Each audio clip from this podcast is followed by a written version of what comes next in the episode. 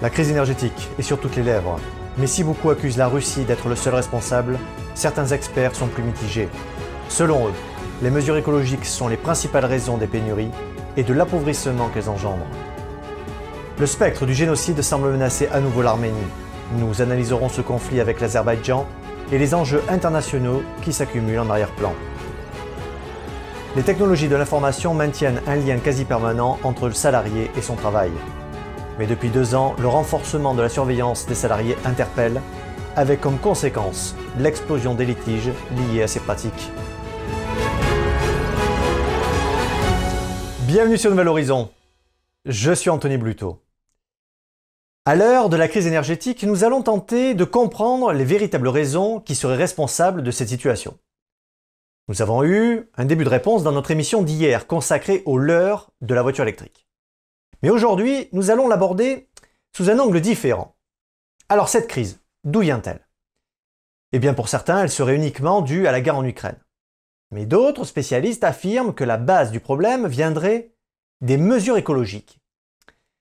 Premièrement, faisons un point sur la crise qui risque de nous frapper cet hiver. Tout d'abord, côté gaz. Les pays européens ont massivement stocké et l'augmentation de son prix a forcé de nombreuses entreprises à réduire leur consommation ou à mettre la clé sous la porte. La pénurie semble donc maîtrisée, mais aura provoqué de nombreux dégâts qui se feront sentir sur le pouvoir d'achat des Français. Vient ensuite l'électricité. Et là, mesdames et messieurs, c'est une autre histoire. Début octobre, Elisabeth Borne avait déclaré La sobriété est là pour s'installer. Si la France était jusque la championne en matière de production électrique, elle est maintenant en déficit. Conséquence, la France doit déjà importer au moins 4% de son électricité, alors que c'est en hiver qu'elle est le plus utilisée. La seule solution serait d'augmenter l'apport en énergie nucléaire. C'est ce qu'a prévu le gouvernement, en redémarrant sous la précipitation des centrales qui étaient vouées à la fermeture, pour des raisons écologiques. Finalement, la situation en France dépendra de l'état de notre parc nucléaire, ainsi que du maintien des importations électriques. La conclusion est donc que pour cet hiver, les pénuries devraient être minimes et les coupures de courant courtes et localisées. Mais souvenez-vous, c'est à cause de l'augmentation du prix de l'énergie et donc du ralentissement économique que la pénurie pourrait être limitée cet hiver. Alors qu'en est-il à long terme?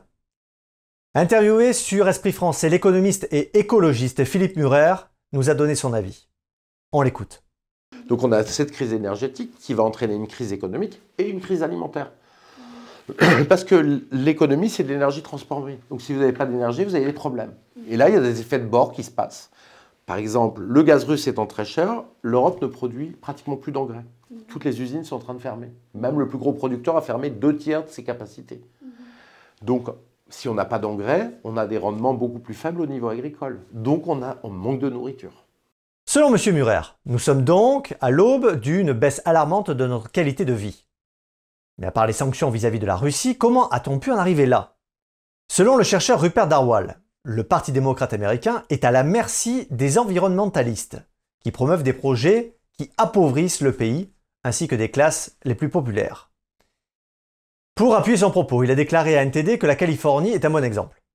Le 26 août dernier, la Californie a adopté un projet de loi visant à interdire la vente de véhicules à essence.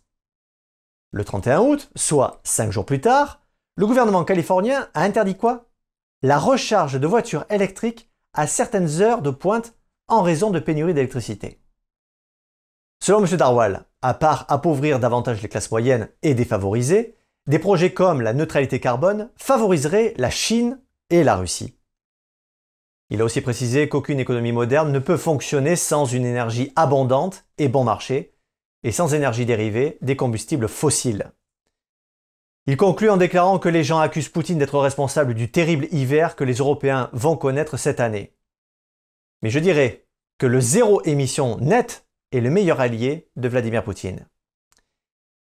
L'ancien écologiste radical Michael Schallenberger a déclaré à Fox News que ce que Biden et les démocrates essaient de faire, c'est de rendre les États-Unis entièrement dépendants de la Chine, notamment à cause de la mainmise chinoise sur l'industrie du solaire et de l'éolien. Selon lui, nous devons aussi penser à l'extrême pauvreté qui est accentuée par les mesures écologiques. En Afrique, de nombreux pays sont particulièrement touchés par le manque d'énergie qui maintient le peuple dans la précarité. Schellenberger prône alors une utilisation mesurée des avancées technologiques afin de protéger la nature, sans pour autant aller à l'extrême, et appauvrir les peuples. Interrogé par Atlantico, il a déclaré que le nucléaire, le gaz naturel et l'hydrogène seraient de meilleures alternatives que les énergies renouvelables et les voitures électriques produites par la Chine. Finalement, une chose est sûre, au travers des mesures écologiques, de plus en plus de contraintes nous sont imposées. Philippe Murer, quant à lui, précise qu'il faut distinguer deux sortes de courants écologistes.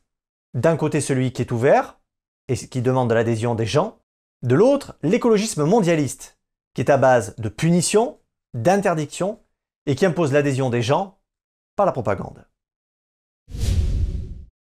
Maintenant, j'aimerais que nous plongions au cœur du conflit entre l'Arménie et l'Azerbaïdjan, qui, comme vous allez le voir, va révéler des enjeux plus stratégiques qu'une simple guerre de territoire. Tout d'abord, gardons à l'esprit que la région du Caucase est très instable, avec de nombreux conflits interethniques. Cette zone est avant tout un couloir stratégique entre l'Europe et l'Asie et présente un intérêt majeur depuis la guerre en Ukraine. Ce territoire que l'on nomme le Haut-Karabakh est convoité pour son climat tempéré et riche en ressources naturelles. Pour rappel, il s'est autoproclamé en 1991 province indépendante de l'Azerbaïdjan, portant le nom de Artsakh. Bien que cette province soit peuplée à 94% d'Arméniens, elle n'est pas reconnue par la communauté internationale et reste attribuée à l'Azerbaïdjan alors qu'elle appartenait à l'Arménie avant l'invasion de Staline en 1920. Cette fois, c'est différent. Le 13 septembre au Parlement européen, François-Xavier Bellamy annonçait la triste réalité en déclarant Il y a deux ans, violant toutes les règles du droit international, l'Azerbaïdjan, soutenu par la Turquie, avait attaqué le Haut-Karabakh. Cette fois, il s'en prend au territoire même de la République d'Arménie. De plus, l'armée arménienne est restée affaiblie par la guerre de 2020. D'ailleurs, ces effectifs ne peuvent être comparés aux Azeris, qui sont supérieurs en nombre et en armement. Faut savoir que le président d'Azerbaïdjan, Ilham Aliyev, est prêt à tout. Écoutez bien cette phrase. J'avais dit qu'on chasserait les Arméniens comme des chiens.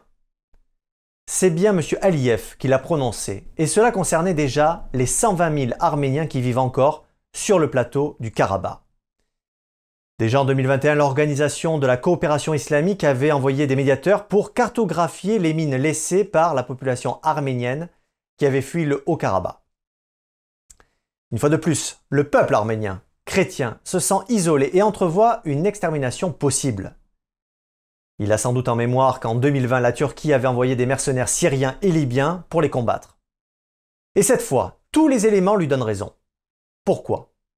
Déjà, beaucoup d'internautes ont vu sur les réseaux sociaux les vidéos des Azéris afficher un déchaînement de violence criminelle totalement inhumain pour les soldats arméniens faits prisonniers.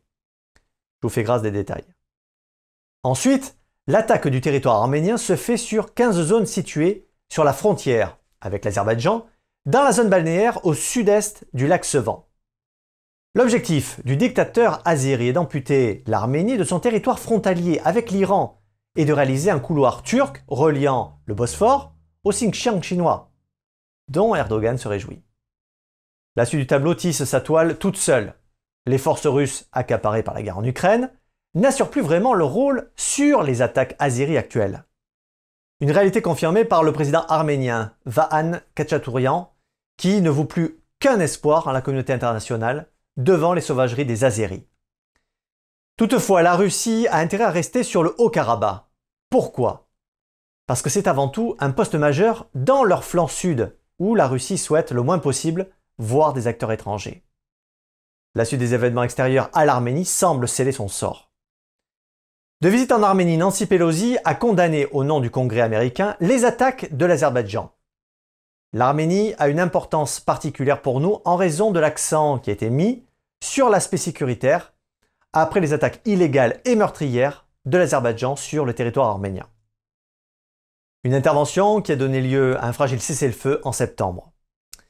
Côté français, la marge de manœuvre du président Macron, malgré l'amitié franco-arménienne, risque d'être fortement freinée par les dispositions de l'Union européenne. Le pacte, signé fin juillet entre Ursula von der Leyen et Ilham Aliyev, prévoit de doubler les importations de gaz d'Azerbaïdjan par suite des sanctions du gaz russe.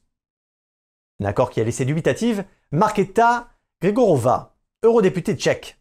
Selon elle, l'Union devrait tirer les leçons de son expérience avec la Russie et ne pas accroître sa dépendance avec des dictatures.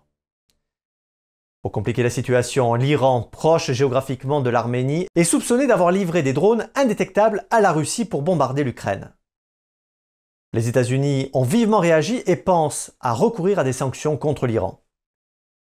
L'Arménie semble maintenant un repère stratégique où l'Union européenne, la Russie et les États-Unis vont faire présence sur son sol pour un conflit qui dépasse ses frontières.